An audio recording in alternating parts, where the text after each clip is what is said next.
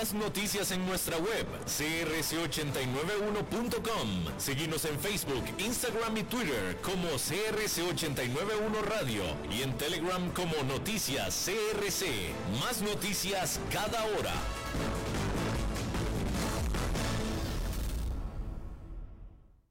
CRC 89.1 Radio y Cadena Radial Costarricense no se hacen responsables por las opiniones emitidas en este programa. Transcomer, puesto de bolsa de comercio, presenta a las 5 con Alberto Padilla.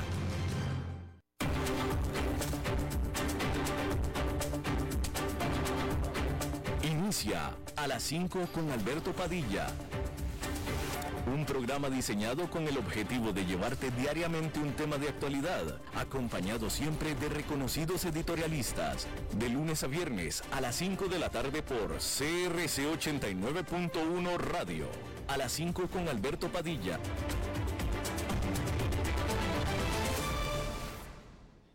Hola, ¿qué tal? Saludos, bienvenidos a esta emisión de A las 5 con su servidor Alberto Padilla. Muchísimas gracias por estarnos acompañando, gracias por estar ahí. Le mando cálidos saludos desde la señal y las instalaciones de CRC 89.1 Radio en San José, Costa Rica, desde donde estamos transmitiendo hasta el punto, en el tiempo y en el espacio en el que usted nos está escuchando, porque estamos saliendo simultáneamente en varias vías, por ejemplo en Facebook Live, en la página de este programa, a las 5 con Alberto Padilla. Estamos también disponibles en el canal de YouTube de este programa. Estamos también en podcast, en las principales más importantes plataformas para ello. Apple Podcast, Google Podcast, Spotify y otras cinco importantes plataformas más. Aquí en Costa Rica, este programa que sale en vivo en este momento a las 5 de la tarde, se repite todos los días a las 10, aquí en CRC, a las 10 de la noche, aquí en CRC 89.1 Radio. En esta ocasión me acompaña, tratando de controlar los, incontrolables, el señor David Guerrero y la producción general de este programa, siempre poderosa, desde Bogotá, Colombia, a cargo del señor Mauricio Sandoval. Déjeme comenzar informándole que el gobierno de Nicaragua, el gobierno dictatorial de Nicaragua declaró al embajador de la Unión Europea en el país como persona non grata y así arando el camino para la expulsión de Nicaragua de este embajador. Estamos hablando del embajador de la Unión Europea. Y es que el lunes la Unión Europea había dicho que Nicaragua debería de tomar pasos, debería de hacer esfuerzos para restaurar la democracia genuina. Eso fue lo que dijo la Unión Europea. literalmente, textualmente, eso fue lo que dijo. Tomar pasos para restaurar la democracia genuina. Y esto fue tomado como todo, por un, como todo un insulto por parte de Daniel Ortega y declaró oficialmente al embajador persona non grata. Como usted sabe, en los últimos años, Daniel Ortega, este presidente autocrático, dictador incluso, ha encerrado a políticos de oposición y silenciado por todo tipo de medios a los críticos en la prensa, ya sea o encerrándolos o mandándolos al exilio. Y ahora parece ser que mandará a su casa al embajador de la Unión Europea. Bueno, el huracán Ian tocó tierra en Fort Myers, en la costa del Golfo de la península de la Florida, con eh, velocidades del viento de hasta 240 kilómetros por hora, por hora, y así Ian estaba justo abajito de ser un huracán categoría 5. Digamos que era un categoría 4 en la escala alta dentro de 4 y eh, eh, se está convirtiendo, si no es que ya se convirtió en eh, uno de los más grandes y más fuertes tormentas que se hayan registrado entrando a tierra estadounidense.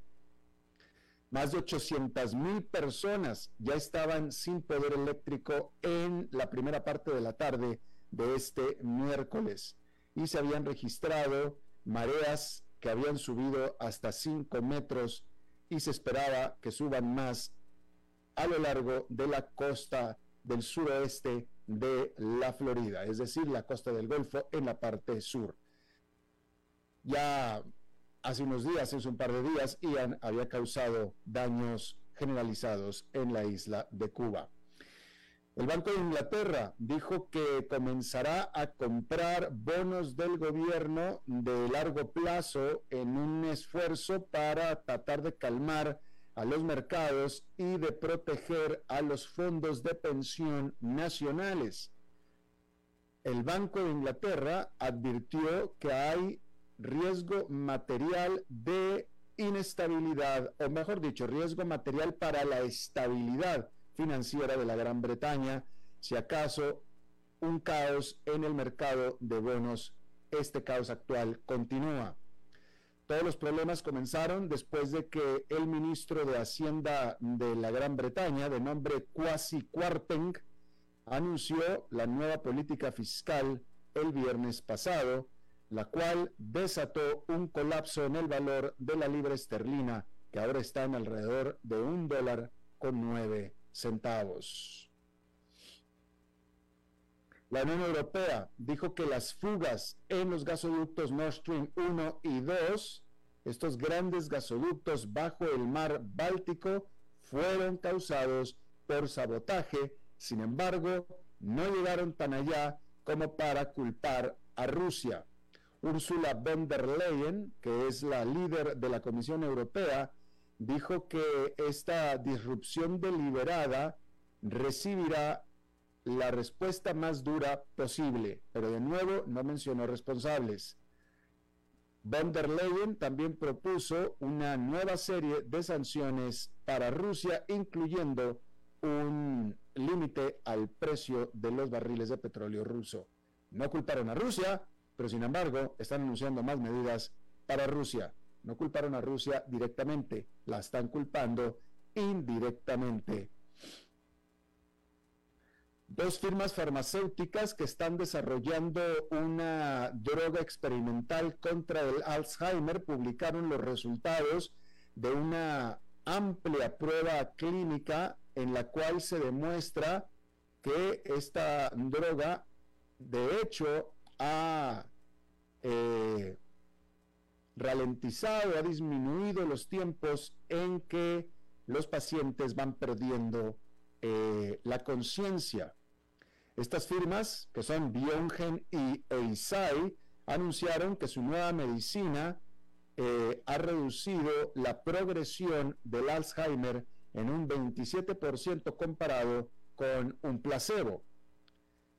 Otros intentos anteriores para tratar el Alzheimer con medicinas habían sido siempre resultado con fallas de alto perfil, lo que no significa que esta no vaya a ser una más. Hasta ahora los resultados son bastante alentadores.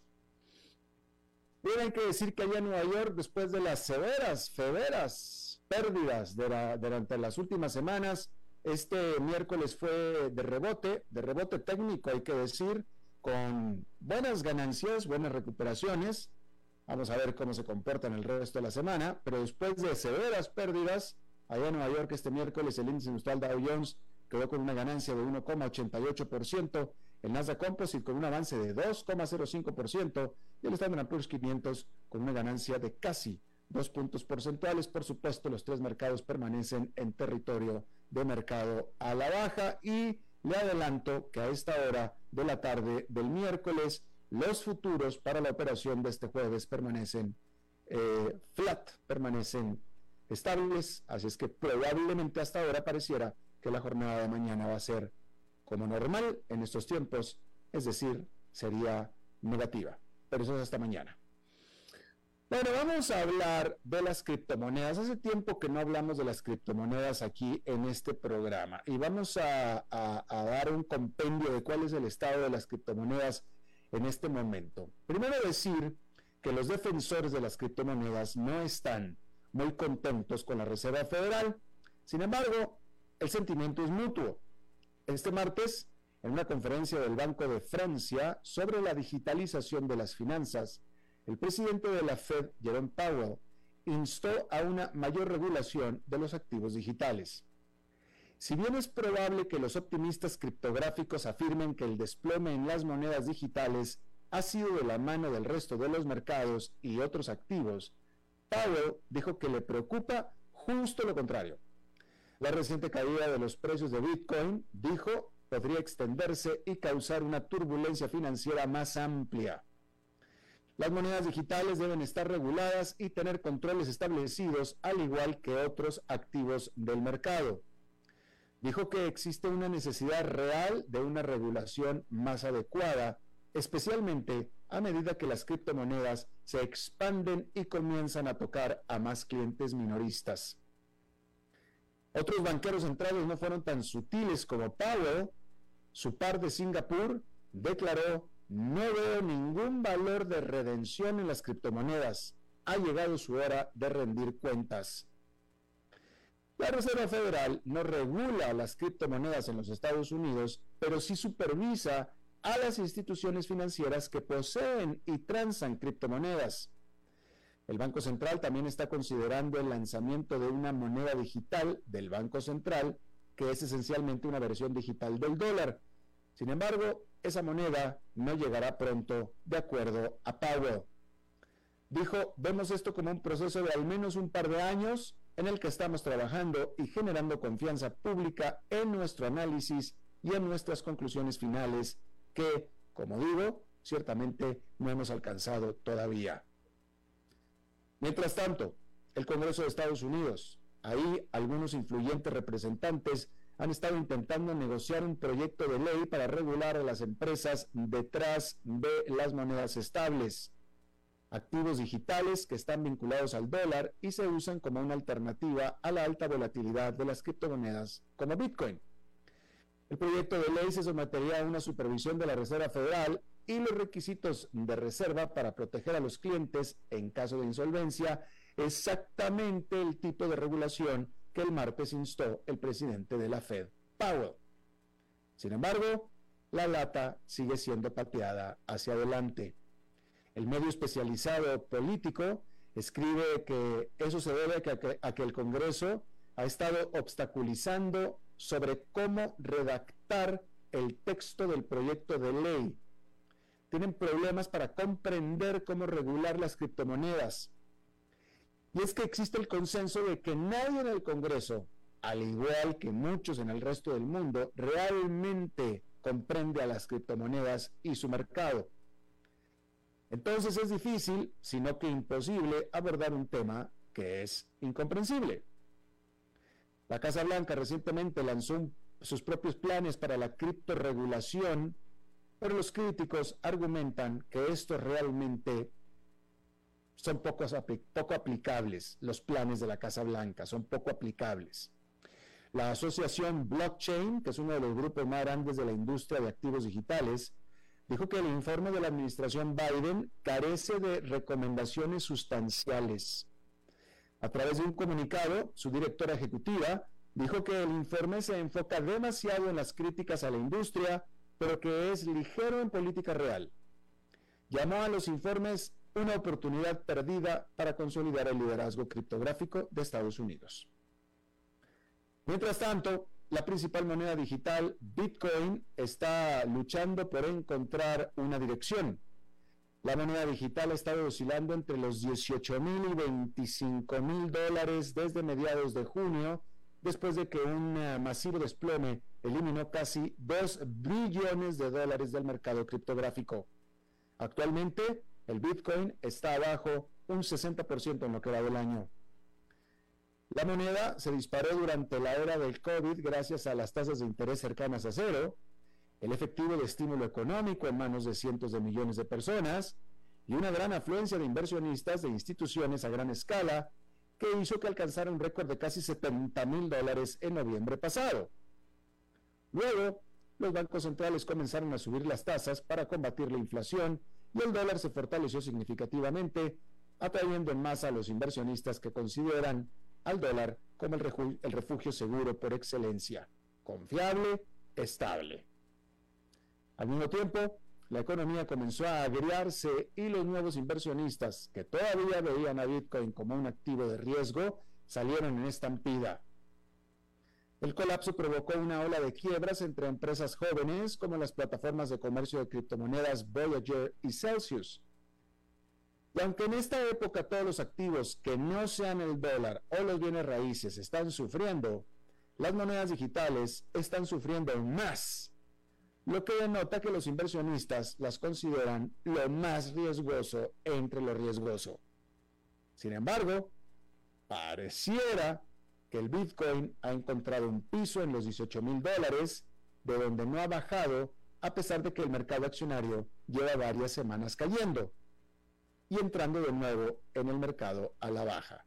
Pareciera que 18 mil dólares es un, un buen piso para el Bitcoin hasta ahora. Ya lo veremos después. Eso es, con el Bitcoin todo es hasta ahora. Bueno, el gigante minorista Walmart, esta empresa legendaria, vieja, anunció el lunes que lanzará dos experiencias inmersivas en línea con Roblox, una megaplataforma de metaverso extremadamente popular entre los preadolescentes. Walmart dijo que está apuntando a la próxima generación de clientes.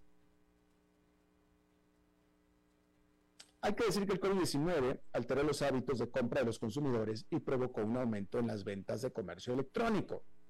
Entonces, Walmart Land contará con una experiencia de trivia de Netflix con la estrella de Stranger Things, Noah Champ, Noah Schnapp, un camerino virtual y un festival de música con populares artistas entre ese público. También venderá Birch para avatares que coincidan con la mercancía de la vida real de las tiendas de Walmart. La segunda experiencia, Universe of Play de Walmart, ofrecerá juegos inmersivos con personajes de los productos de juguetes más populares para la temporada navideña, desde LOL Surprise hasta La Patrulla Canina. En particular, Walmart quiere atraer a la generación Z, así es que si usted que me está escuchando no entiende nada, no se preocupe porque no es para usted, es para sus hijos. La generación Z, que ya es activa, en la realidad virtual. El Electric Fest de Walmart Land contará con actuaciones de Madison Beer y Kane Brown. Vaya usted a saber quiénes son estos. De nuevo, no es para nosotros, es para ellos. Su vestidor virtual ofrece productos como AFP4, la marca de maquillaje de Halsey, y la línea de cuidado de la piel de youtubers Brooklyn y Bailey con Walmart.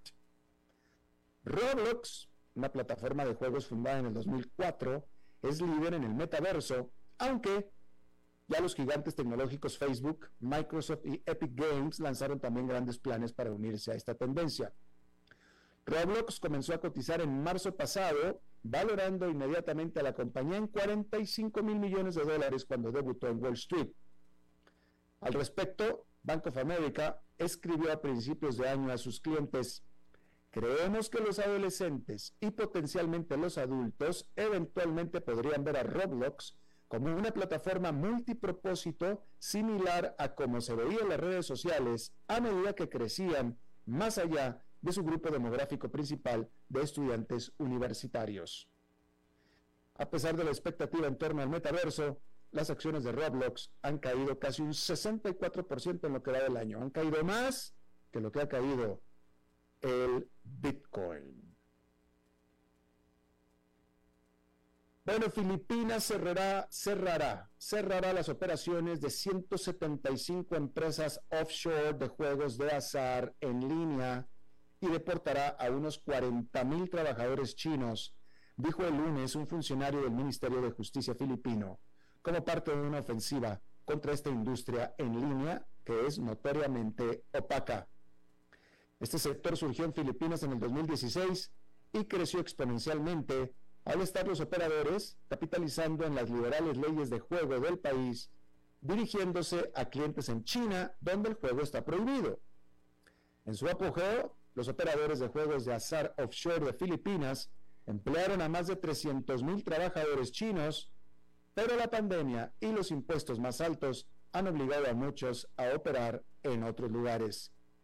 El gobierno filipino alega que la represión fue desencadenada por informes de asesinatos, secuestros y otros delitos cometidos por ciudadanos chinos contra otros ciudadanos chinos, y que las empresas objeto de cierre tienen licencias que vencieron o fueron revocadas por infracciones como la falta de pago de impuestos. Sin embargo, pareciera también pudo ser generada por la influencia de la propia China. Porque la Embajada China en Manila, en un comunicado, dijo que Beijing apoya la deportación y la represión de los delitos relacionados con estas empresas y agregó que el gobierno se opone firmemente y toma medidas duras para combatir el juego. Y no se trata de un sector económicamente insignificante. La consultora inmobiliaria Lichu Property Consultants estima que una salida completa de la industria de juegos online dejaría vacantes 1,05 millones de metros cuadrados de espacio para oficinas, que es un tercio del tamaño de Central Park de Nueva York, y 151 millones de dólares en alquileres anuales. El sector emplea a 201 mil chinos y 111 mil filipinos, según los datos de Lichu, que estima que las empresas de juegos en línea offshore aportan 3.220 millones de dólares a la economía de Filipinas cada año. Y bueno, ya aquí en América Latina, el crecimiento económico de Guyana podría alcanzar cerca del 60% este año. No dije 6%, ¿eh? Ni tampoco el 16%, que sería extraordinario. 60%. Guyana podría crecer su economía este año. De acuerdo al Fondo Monetario Internacional, en un comunicado el martes, instando a políticas cautelosas en este tiempo en el que la pequeña nación sudamericana se beneficia de una explosión en la producción de petróleo. En un comunicado, luego de las conversaciones bilaterales, el FMI proyecta una tasa de crecimiento general del PIB real del 57,8% este año, prediciendo que la producción de petróleo se duplicará con creces y continuará creciendo a un ritmo promedio de 30% anual hasta el 2026. A principios de septiembre, el gobierno de Guyana había pronosticado un crecimiento del 2022 del 56% en general un crecimiento no petrolero del 9,6%. Resulta que se quedó corto con el 56% de crecimiento. Un descubrimiento de petróleo por parte del consorcio liderado por la estadounidense ExxonMobil frente a la costa de Guyana en el 2015 convirtió a este pequeño país caribeño en una potencia petrolera emergente con un estimado de 11 mil millones de barriles de petróleo hasta el momento, que según el FMI es uno de los más altos niveles per cápita en todo el mundo. Guyana exporta su petróleo en gran parte a Europa y espera obtener alrededor de 1.250 millones de dólares este año de la venta de su participación petrolera y regalías. El FMI dijo que si bien sus directores acordaron que el aumento de la producción de petróleo ayudará a abordar las necesidades de desarrollo y amortiguar la empobrecida economía, también enfrenta los riesgos de la volatilidad de los precios del petróleo, una desaceleración de la economía mundial y, más importante aún, las posibles dificultades para administrar el ahora abundante recurso, incluyendo la corrupción. Sus directores destacaron la necesidad de continuas políticas prudentes y reformas estructurales con la asistencia técnica del fondo. El FMI aconsejó al país que desarrolle sus mercados financieros y de divisas a medida que aumenta la producción, señalando una posible revisión eventual de su política monetaria para permitir un tipo de cambio más flexible. Los directores del FMI pidieron a Guyana que continúe aumentando moderadamente la inversión pública, asegurándose de que su saldo fiscal general anual no petrolero no supere las transferencias de petróleo esperadas. Ahí lo tiene usted. Vamos a hacer una pausa y regresamos con esta entrevista de hoy.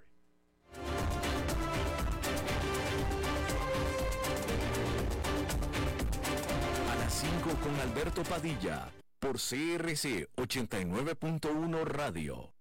Desde los verdes bosques de nuestra montaña nos llega agua Cerros de la Riva, agua fresca de manantial que te permitirá vivir en equilibrio, proteger tu salud y la de tu familia, libre de sustancias químicas, envasada sin alterar su naturaleza a 2.000 metros de altura. Agua Cerros de la Riva, naturalmente neutral. Búscanos como cerrosdelarriba.gmail.com. Llámanos al 8374 3229. Cerros de la Riva, Live Spring Water. Ok, gracias a todos por haber venido a la fiesta de despedida de don Alberto, quien cumple 30 años de trabajar para nuestra empresa. Y bueno, le llegó el día del retiro. Don Alberto, ¿por qué no viene acá y nos da unas palabras? Muchas gracias a todos. Solo puedo decirles que si alguien sabe algún trabajito, que por favor me dicen. Es en serio. No me preparé para este momento y tengo que ver cómo consigo otro trabajo. No cometan el mismo error que yo. Transcomer, puesto de bolsa de comercio. Construyamos juntos su futuro. Somos expertos en eso.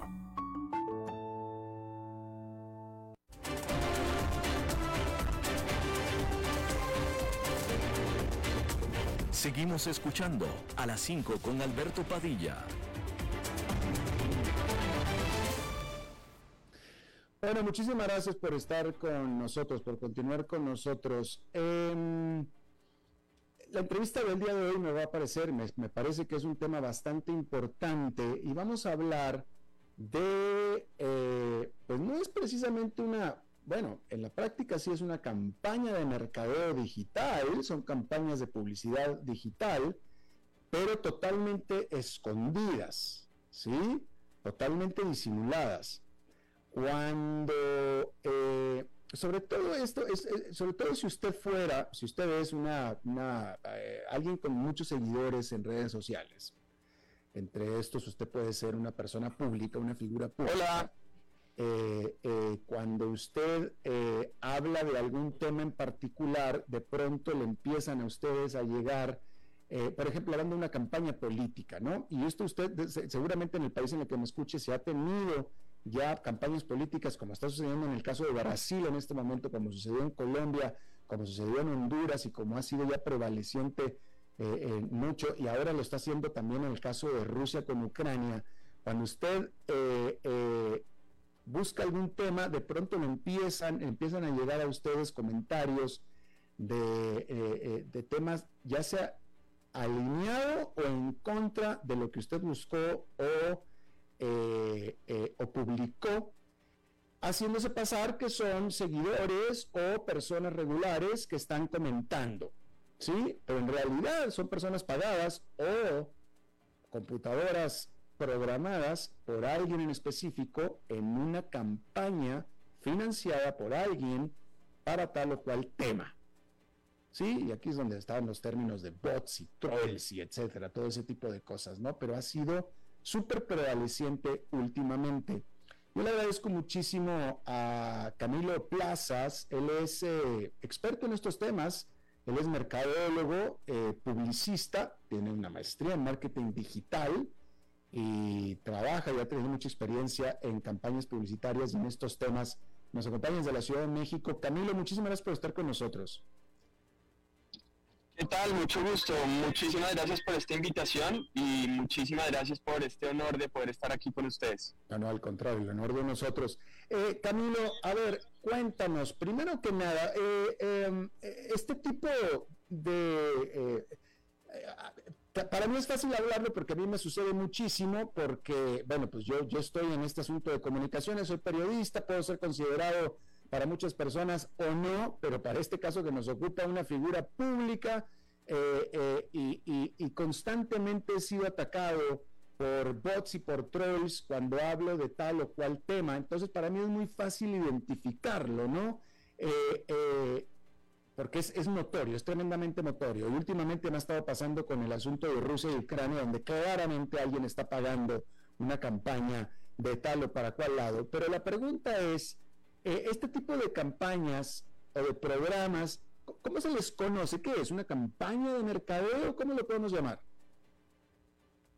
Pues yo, yo no le llamaría una campaña de mercadeo, de, o de marketing, yo lo llamaría una, más bien campañas de reputación online eh, y la llamaría también como tal vez campañas de hackeo, porque creo que hablarla desde el punto de vista de marketing, el marketing se mueve dentro de un proceso de ética en función de hacerle bien a la sociedad eh, y de hacerle bien a, un colectivo o a una compañía.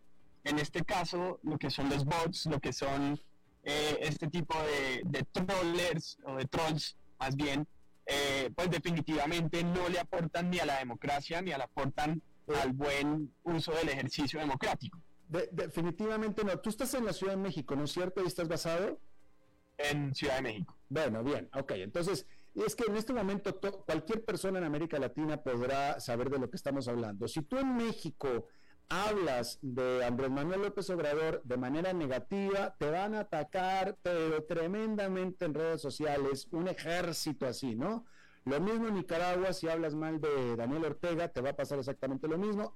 En Costa Rica, si hablas mal del flamante presidente Rodrigo Chávez, te va a pasar exactamente lo mismo. Pregunta, en todos estos casos que se repiten en toda América Latina, ahora en Brasil también con Lula y con eh, Bolsonaro, Alguien está. Gustavo Petro en Colombia. También, Gustavo Petro. Es que esto se ha repetido. Incluso me pasó a mí mismo, estando en América Latina, en la campaña de Donald Trump contra, contra no solamente Hillary Clinton, sino también la más reciente contra Joe Biden. Eh, y de nuevo, ahora en lo de Rusia y Ucrania. Eh, ¿Esto quiere decir que alguien está financiando a un grupo de expertos para hacer esto?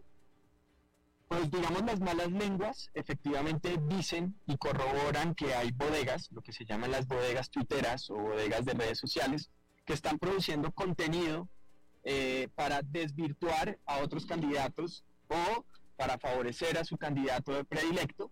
Y hay todo tipo de figuras, es decir, eh, está comprobado que hay muchos políticos que, que, que son conscientes que tienen unas bodegas hay otros que son grupos organizados alrededor de una ideología en las cuales, digamos, son independientes, no necesariamente financiados por una campaña política o, por un candidato, que también le hacen mucho daño a la, a la, democracia porque movilizan eh, campañas que no son verdad o simplemente se siembran ciertos mensajes o ciertos puntos eh, específicos de agenda que se quieran movilizar para que estos sean difundidos a través de cuentas que se siguen entre sí, eh, que siguen por supuesto al candidato, están enlazados con los community managers o las personas de redes sociales en, en los candidatos. Generalmente los candidatos tienen un altísimo nivel de seguidores, por lo tanto crear tendencias lo, lo pueden hacer muy rápido.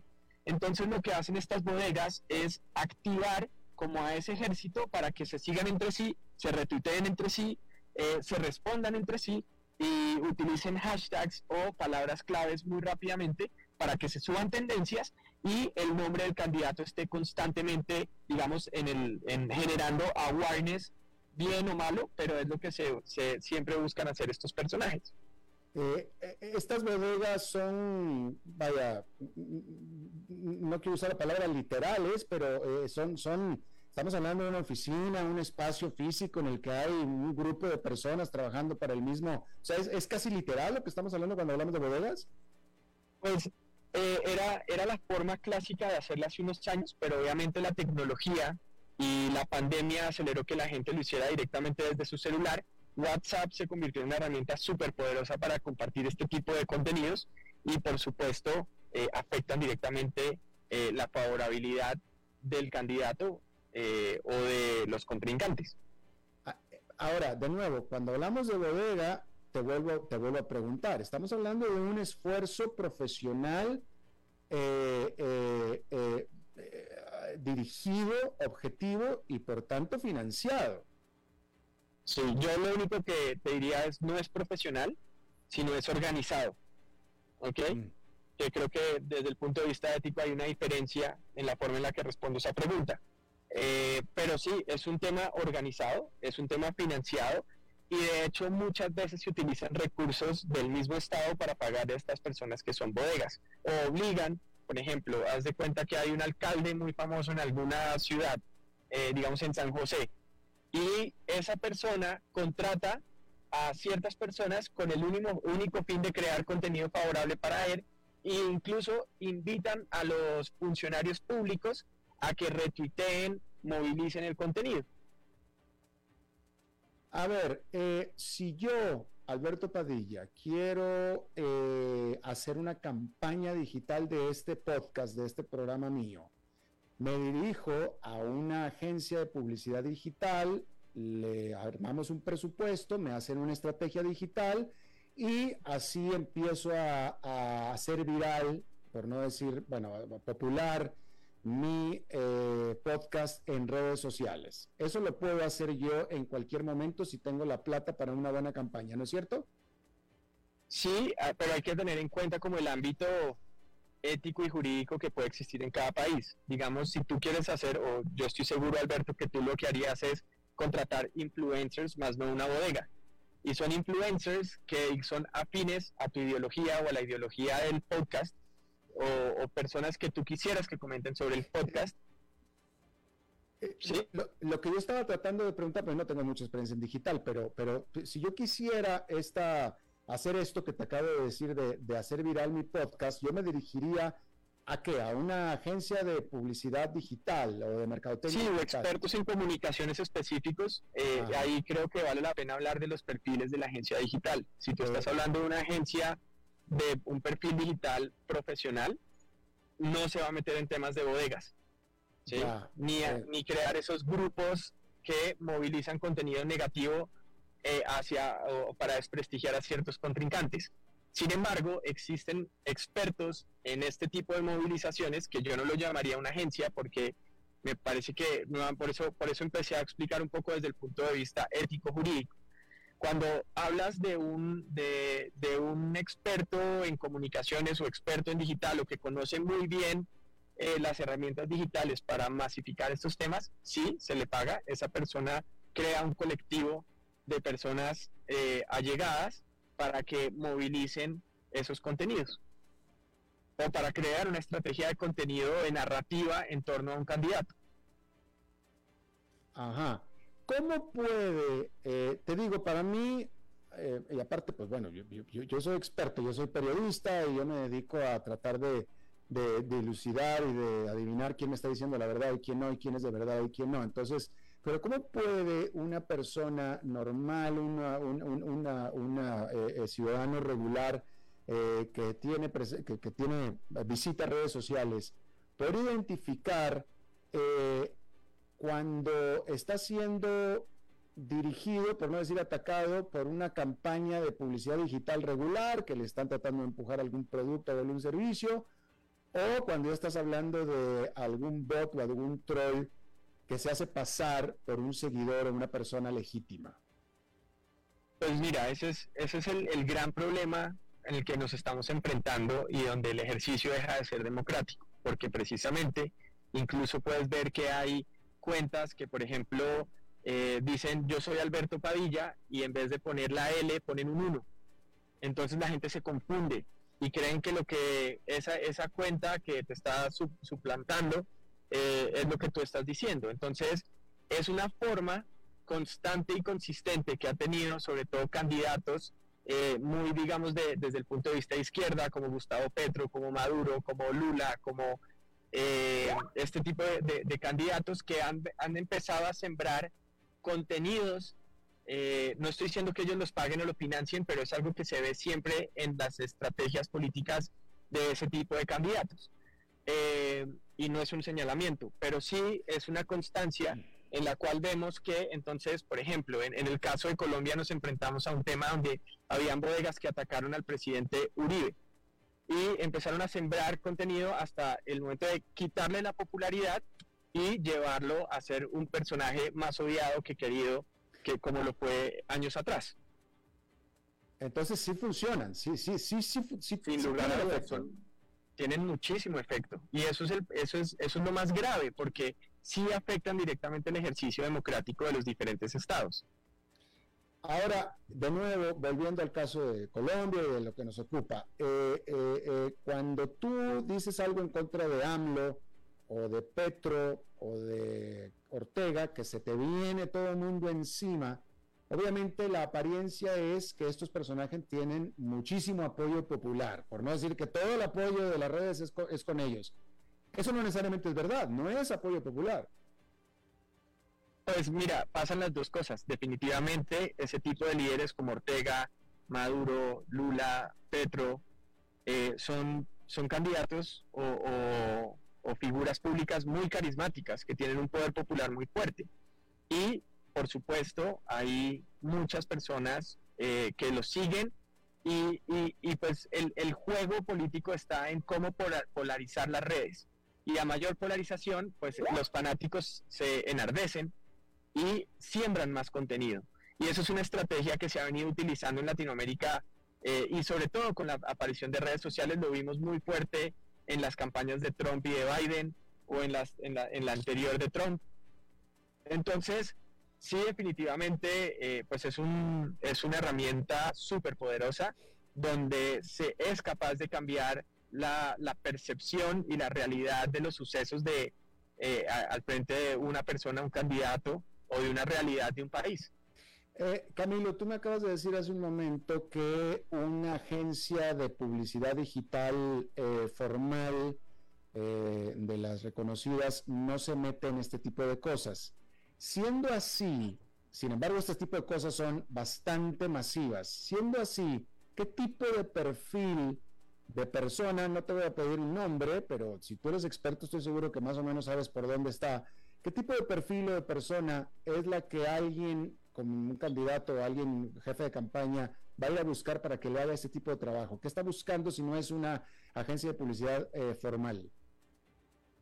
Mira, la, pregunta es muy difícil de, responder, eh, pero, pero sí te puedo decir que hay muchas cosas que, que, digamos, que, que, caracterizan a estas personas. Primero, son personas que tienen reputación eh, no necesariamente muy positiva, eh, pero que se habla mucho de esas personas y se habla mucho de la efectividad de esas personas.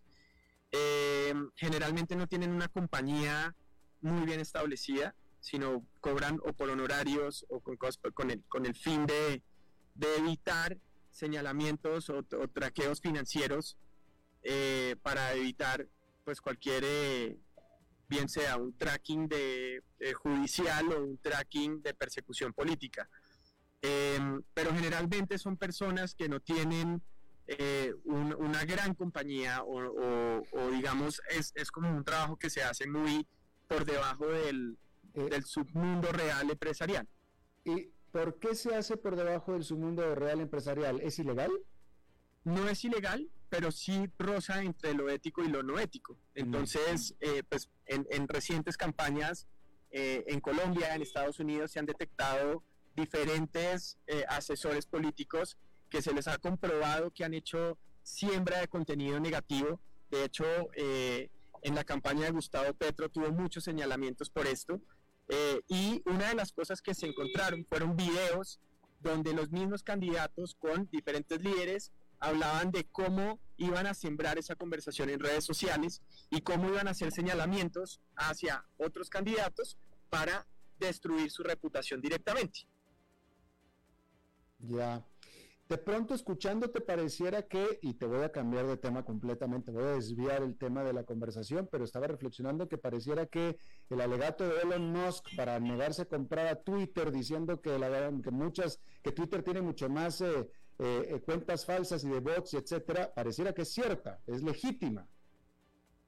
Eh, yo, yo creo, pues definitivamente en Twitter hay muchas cuentas falsas o muchas cuentas que, que hacen pasar por, por, otras personas, también porque hay muchas cuentas lúdicas, hay muchas cuentas que, que son de memes directamente y, y ahí siempre, digamos, en, en, en estas campañas políticas eh, te encuentras con cosas que rozan entre lo legal y lo no legal, entre lo ético y lo no ético y por supuesto esto es un es, es, pues es una práctica que yo creo que en su momento pudo haber asustado a, a Elon Musk. No, no te podría decir que esa fuera la causa, pero, pero según lo que dicen los medios, efectivamente fue una de las razones por las cuales él, él al final se retractó.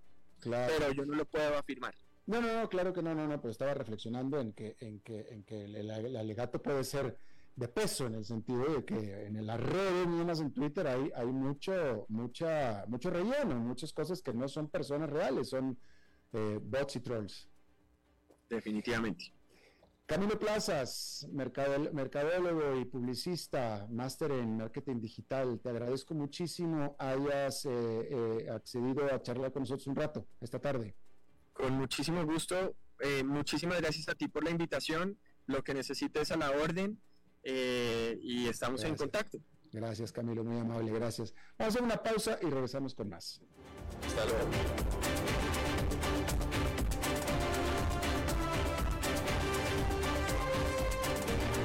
A las 5 con Alberto Padilla, por CRC 89.1 Radio. Desde los verdes bosques de nuestra montaña nos llega agua Cerros de la Riva, agua fresca de manantial que te permitirá vivir en equilibrio, proteger tu salud y la de tu familia, libre de sustancias químicas, envasada sin alterar su naturaleza a 2.000 metros de altura. Agua Cerros de la Riva, naturalmente neutral. Búscanos como cerrosdelarriba.gmail.com. Llámanos al 8374 3229. Cerros de la Riva, Live Spring Water. Papi, este es el muchacho del que te hablé, Carlos. Ah, sí. Usted es el famoso. Este sí, señor, mucho gusto en conocerlo. Quiero que sepa que mi relación con su hija es algo muy serio. Sí, papá. Estamos listos para tener un futuro juntos. Ah, sí. Pues cuénteme, ¿cómo están sus finanzas? Su portafolio de inversión, sus activos líquidos y el balance general del presupuesto de la pareja. Ya saben, ingresos y gastos. Eh, este, ¿qué cosas? ¡Uy, papi! Sí, porque ya saben, para estar listos, primero hay que prepararse. Transcomer, puesto de bolsa de comercio. Construyamos juntos su futuro. Somos expertos en eso. Estamos viviendo momentos de zozobra y dificultad.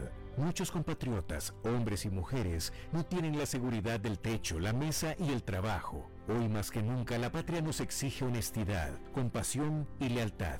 Ser leal a la patria significa repudiar la corrupción y a los corruptos, así como exigir el cumplimiento de las leyes a los encargados de administrar la justicia. Nadie está por encima de la ley, ni el ciudadano ni el juez. Nadie debe sacar provecho de su condición de privilegio para sangrar a la patria, ni para lucrar con los bienes del Estado. Solo si en lo público y en lo privado caminamos con la frente en alto y aceptamos los valores más sagrados de la conciencia humana, Costa Rica saldrá adelante de esta y de todas las crisis. Un mensaje de la Cámara Nacional de Radiodifusión, Canara.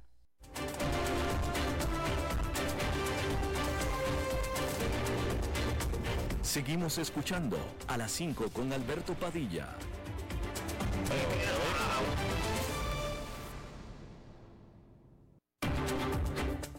Vamos a elevar el tono de este programa. Los miércoles siempre cerramos con una gran intervención de una buena amiga profesional.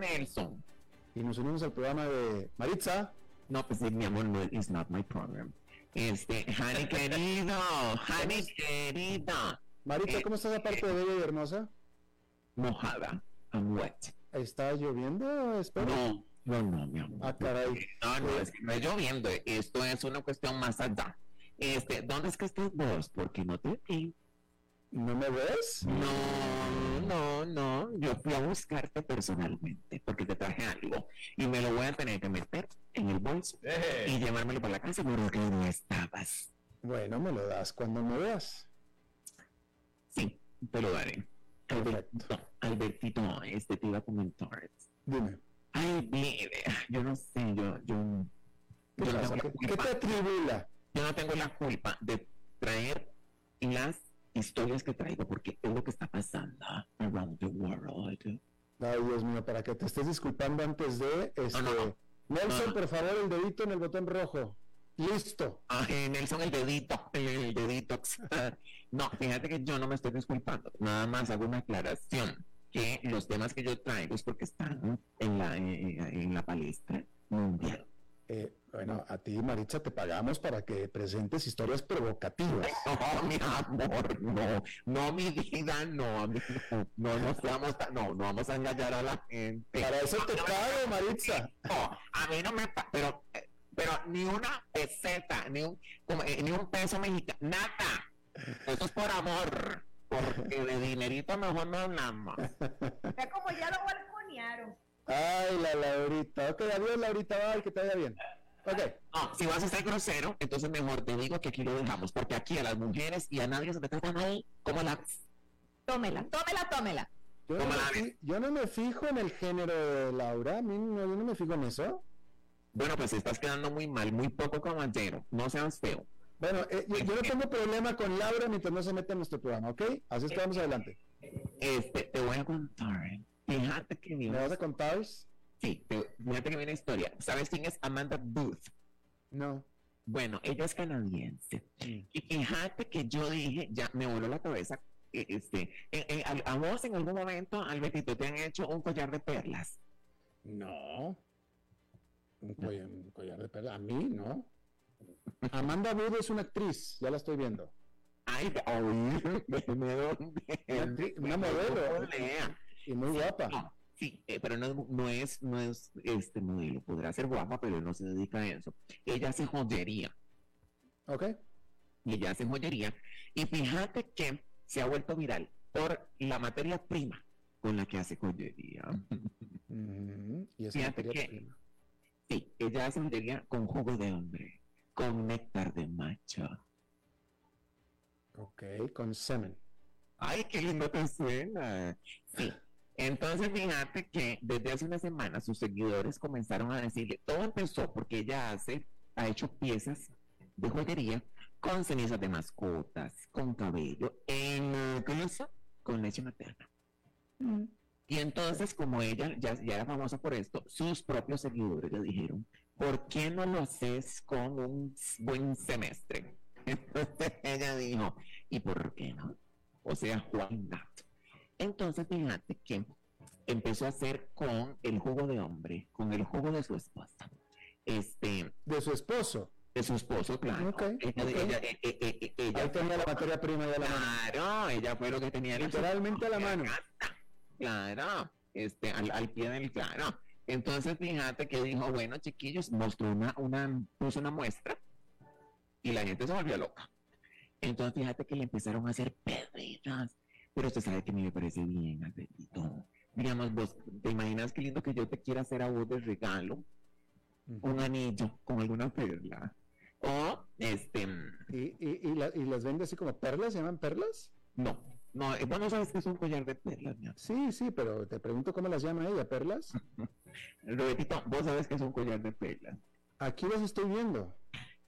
Ay, mi vida. Bueno, mi amor, pero hay collares de collares, mi Que van de pequeñas a grandes. Claro, ahí hay métodos para, para poder hacerte un collar de pela.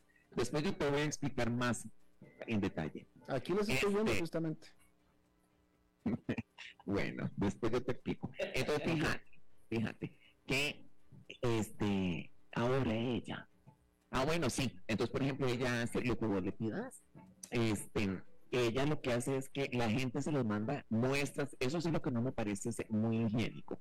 Digamos que, que, yo te quiero sorprender a vos. Primero tendría que, conseguir. No, olvídate de tú sorprenderme a mí. Yo te sorprendería a ti. ¿Te gustaría que te regalara Ay, de estos?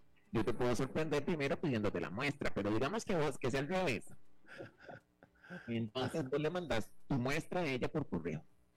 Y ella coge tu, la materia prima y la deshidrata la pulveriza y la incorpora con una masa con la que crea estas joyas. Este, ¿y sabes qué dice? Que, ¿Sabes qué dice esta mujer, Amanda? Que si vos coges alguna de estas piezas y la oles, que eso huele a cloro. Ay, Dios. Eso dice ella. Y ahora, en su nueva, en su nueva, este, ¿cómo se dice? Que, que eh, eh, está innovando, pero ahora con fluidos de mujer. Ok. ¿Vos qué opinas? Eh, ¿Sabes qué es lo más interesante de todo? Que ahora que estoy corroborando, porque es lo que estoy haciendo, corroborando tus historias como buen editor que soy, Eh, ella no lo inventó, este, este asunto ya se hace desde hace tiempo. Hay gente que se dedica a hacer este tipo de joyas. Ah, no me digas. Sí, aquí lo estoy viendo. ¿Quién más Eh, hace? eh, eh, pendientes. Pero, pero, pero, pero, ¿quién? ¿Eh? Ah, no, no. ¿Quién pues, hace no, no. pendientes? Mucha, aquí ahí estoy viendo, ar- artesanas, vamos a decirlo así, ¿no? Ay, Este, no me. Ay, no me Ay, no. sí, aquí estoy viendo, aquí, aquí, aquí. ¿Que ¿Lo ves?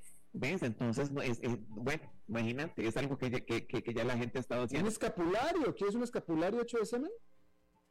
Ay, Alberto. Aquí lo estoy viendo. Ay, Alberto. Mejor, porque no me Puedes creer. haces? Ahora, hay mascarillas, Ah, bueno, eso es otra cosa. Es otra cosa. ah, pero que las venden también. es ¿Sabes cosa. a, a quién se le da muy bien esto? A los japoneses. ¿Ah, sí? ¿Por qué? ¿Cómo sabes? Yo- porque yo he visto. Bueno, aparte que tuve un, ¿Qué se les da a los japoneses? de así como experimentar. Yo, Albertito, fíjate que es que nosotros hablamos de esto y tal vez habrá mucha gente al otro lado escandalizada. Y, y fíjate que no, mira, hasta el mismo Alberto Padilla está diciendo que ya hay gente que antes de esta niña que se dedicaba a eso, y pues este es el, es más, ¿qué es una perla de mar? ¿Qué, qué es una perla si no el- el- la eyaculación del mar en una concha? Decime si no es eso, ve, veme qué poética. Sí, bastante poética, diría yo, bastante.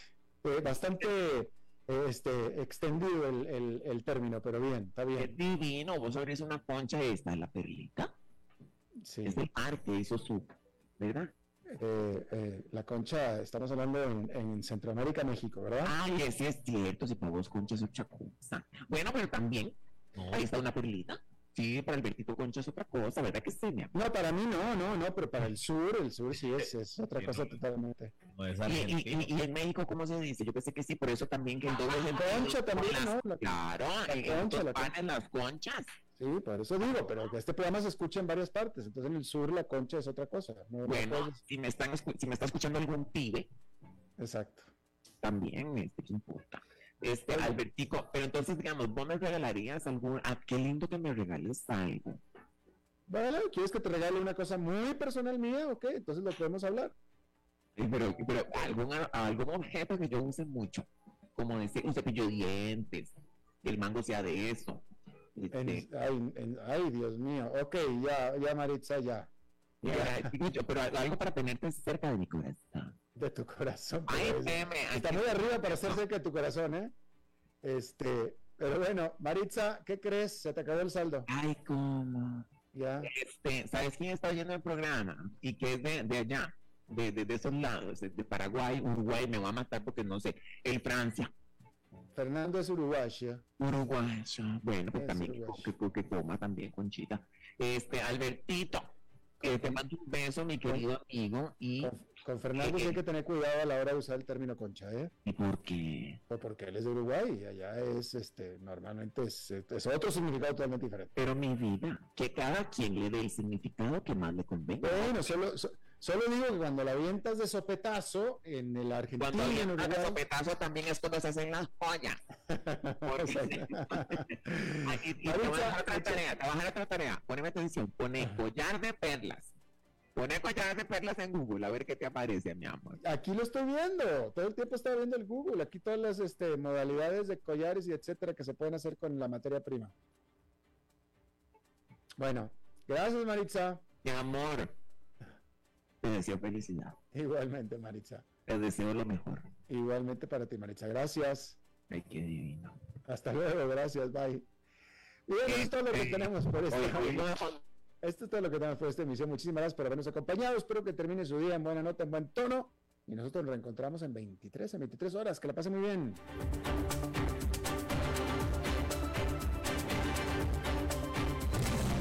Las 5 con Alberto Padilla fue traído a ustedes por Transcomer, puesto de bolsa de comercio. Construyamos juntos su futuro. Somos expertos en eso.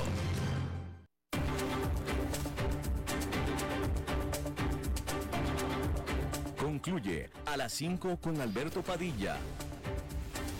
Un programa diseñado con el objetivo de llevarte diariamente un tema de actualidad, acompañado siempre de reconocidos editorialistas, de lunes a viernes a las 5 de la tarde por CRC 89.1 Radio, a las 5 con Alberto Padilla.